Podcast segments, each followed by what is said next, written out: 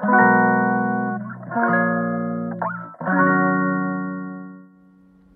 んばんは、ミネチャンネル第28回目の配信です。このチャンネルは、ちゃんみねことフードアーティストの小山みねこが料理やエンタメ、日々の気づきを気ままにトークします。えー今日は5月28日ですね。週末です。なんか今週あっという間に過ぎちゃって、ね このところはあの結構真面目な話が多かったですけど、えー今日は映画の話をしますよ。今日はね、えー人生を変えた一本の映画っていうテーマでお話しします。まあね、私のような、まあ寝ても覚めても映画が見たい。3度の食事よりも映画が見たいっていうね、まあ食べちゃいたいくらいに大好きだっていう映画ラバーはですね、映画を見るたびにちょっとずつ人生が変わってるような気分になってしまうので、映画好きほど結構答えるの難しいかもしれないですね、こういう質問は。でもね、私、あの、多少は悩んだんですけど、意外や意外にすぐ答えが出ましたよ。あのー私の人生を変えた映画は、グレイテスト・ショーマンです。キャッチコピーは、夢が踊り出す。ヒュージャックマンが主演のミュージカル映画です。2018年の公開なんで、4年前ですね。結構大ヒットしてたんじゃないかなと思うんですけど、なんかこう2回目以上見に行く人がいたような印象なんですけど、なのでご存知の方も結構多いかな。どうでしょう。まあ、エコひいきしてるだけかもしれないですね。あの、グレイテストショーマンはですね、えー地上で最も偉大なショーマンって呼ばれた19世紀頃に実在したアメリカの工業師 P.T. バーナムの半生を描いた電気な、電気のお話なんですね。まあ、工業師って馴染みがない肩書きですよね。あの、何って感じ。私ちょっとわかんなかったんですよ。で、あのー調べてみるとですね、お芝居とかコンサートみたいに鑑賞するっていうことを目的にしたイベントで観客を集める人のことですね。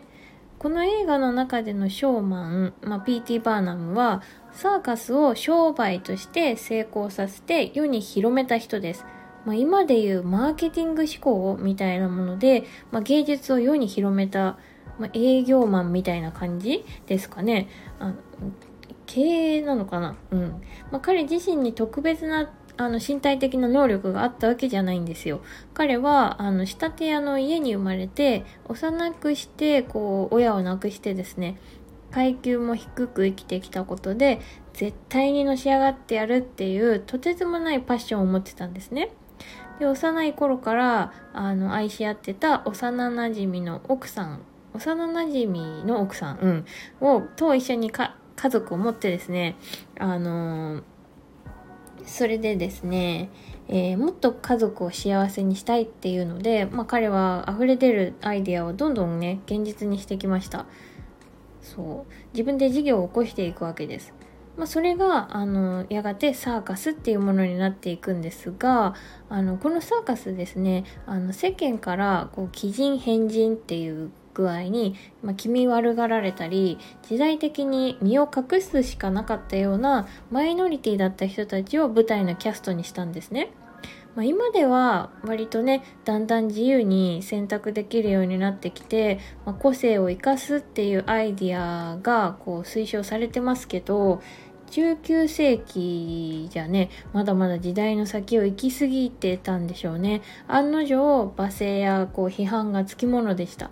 でもねそれでも彼はやめなかったんですよ。無鉄砲とも言えるほどにこう突き進んでいくんですね。それはねこう寄り添ってくれた家族もだんだんこう離れてしまうくらい横暴さを増していくんですよ。仲間も家族もみんな離れちゃうんです。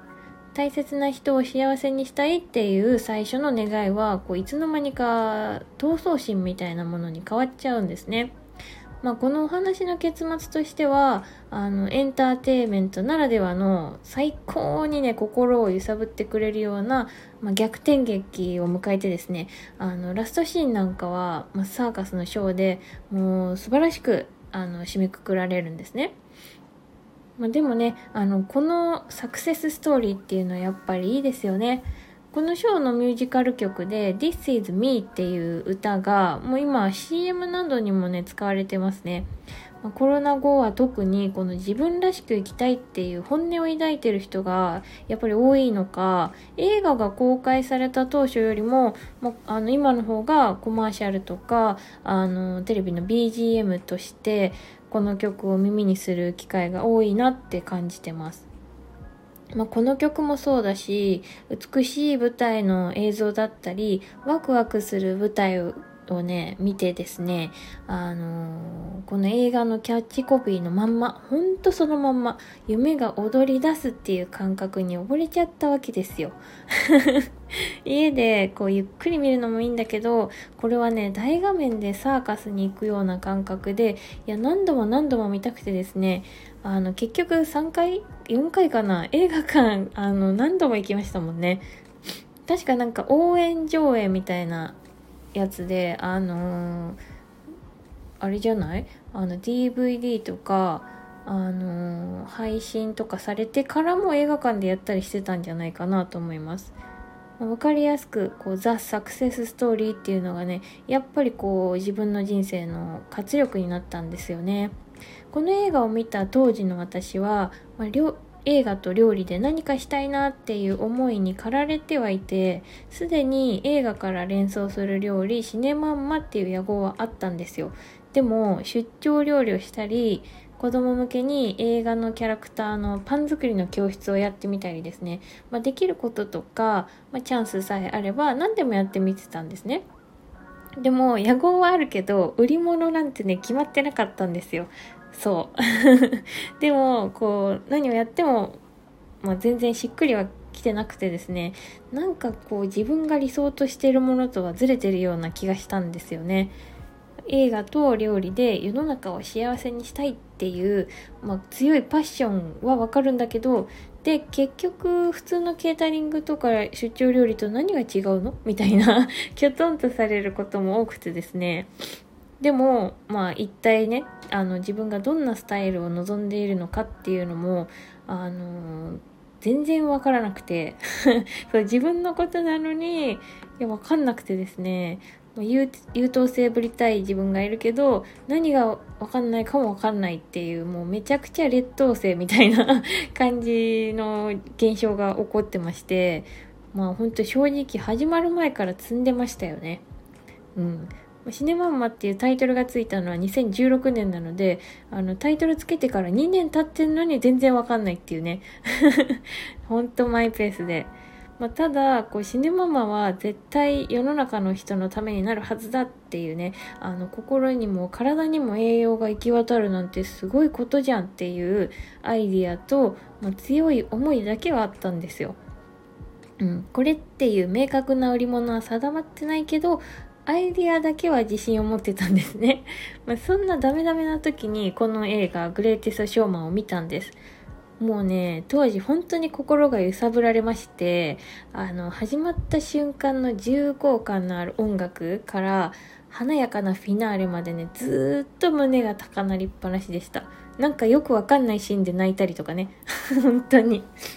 でそれであの私すぐにですねこのグレイテストショーマンを料理にしてみようとねケーキを焼いたんです映画の後半の方のシーンで、まあ、批評家があの、バーナムのショーに賛辞を送ったんですね最初に見た時は、まあ、詐欺師だとか嘘つきだとか酷評してた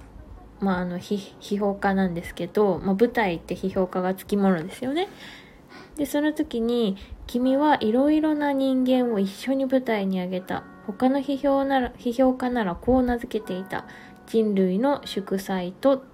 ていうねあの風に絶賛したんですよ。それで私祝祭お祝いってことでしょ？ということはケーキでしょ？うっていう風にあに連想してそれでケーキを焼いたんです。お祝いの日にはテーブルにはたくさんの料理が並ぶと思いますけど一番目を引くのは豪華に飾られたケーキだなと思って、まあ、ケーキがあるだけでいつも食事をしているテーブルがこう特別に華やかに変わるじゃないですか。でそれでですねまあ、バーナムがまあそこそのケーキにですねあのバーナムがこうサーカスを思いつくきっかけになったあの幼い日に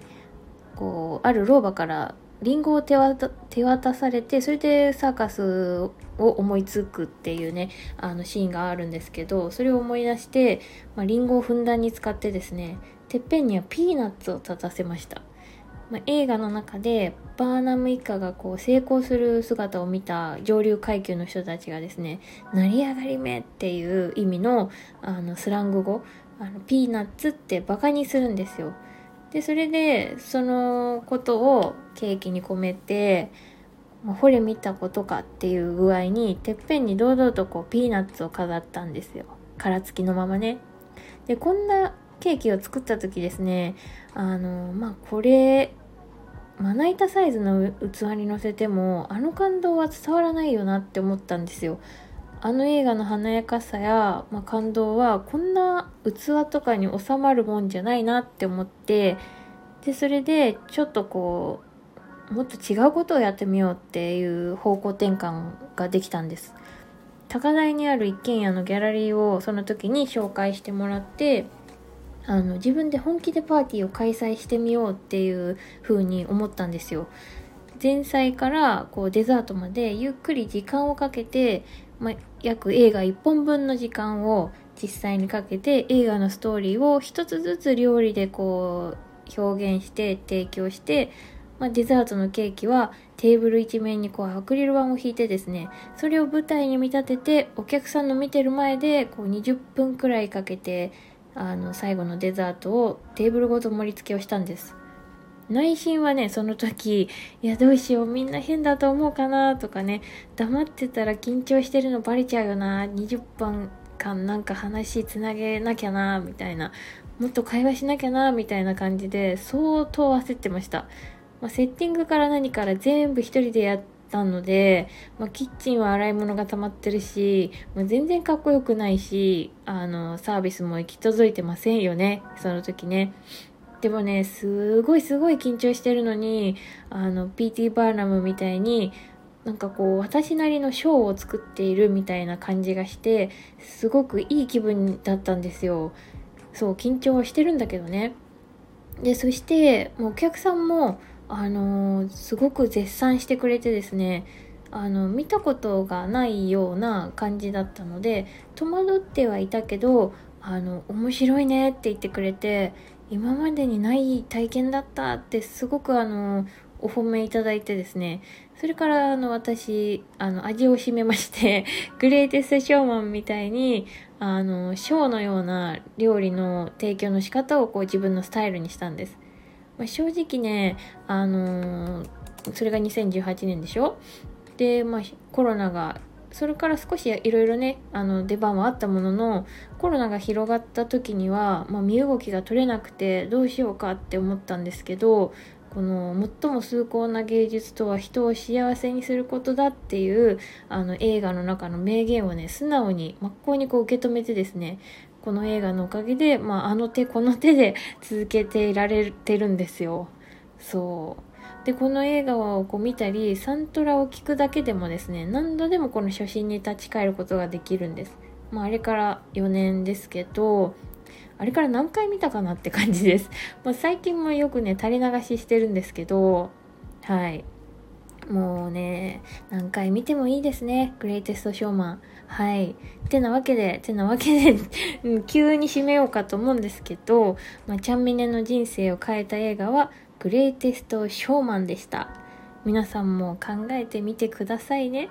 いや、まだね、でも出会ってない可能性もありますよね。まあ、そういう方は、まずはグレイテストショーマンをチェックしてみてください。えー、それでは今日のお話はこの辺で明日もいい一日にしましょうね。バイバーイ。